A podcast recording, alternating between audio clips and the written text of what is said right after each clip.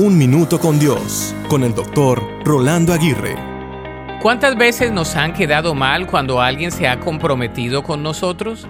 Recientemente fui testigo de personas cercanas a mí a quienes les habían asegurado y tenían un cupo en un avión para su destino de vacaciones. Ellos confiaron en esa persona quien les aseguró y tendrían los boletos para entrar en el avión. Al llegar al aeropuerto con equipaje y todo, después de un tiempo dicha persona quien trabajaba para esa empresa no pudo cumplir con su promesa. Todos ellos se quedaron con reservaciones de hotel, boletos de diversión y todo planeado en su destino final. No contaban con que esta persona les quedara mal y sus planes fueran totalmente frustrados, alterados y cambiados. Cada uno de ellos sufrió pérdidas por no poder llegar a su destino final.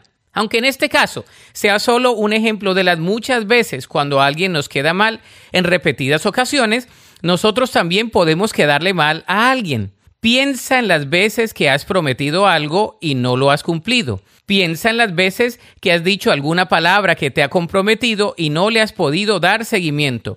Piensa en las decisiones que has tomado y que han afectado radicalmente la vida de otros para bien o para mal. Piensa en todo lo que haces individualmente, ya que también puede tener repercusiones hacia los demás. De modo que, cuando otros te queden mal, piensa en no hacerlo tú y así poder ser de bendición a los demás. La Biblia dice en Romanos 12:21, no dejen que el mal los venza, más bien venzan el mal haciendo el bien.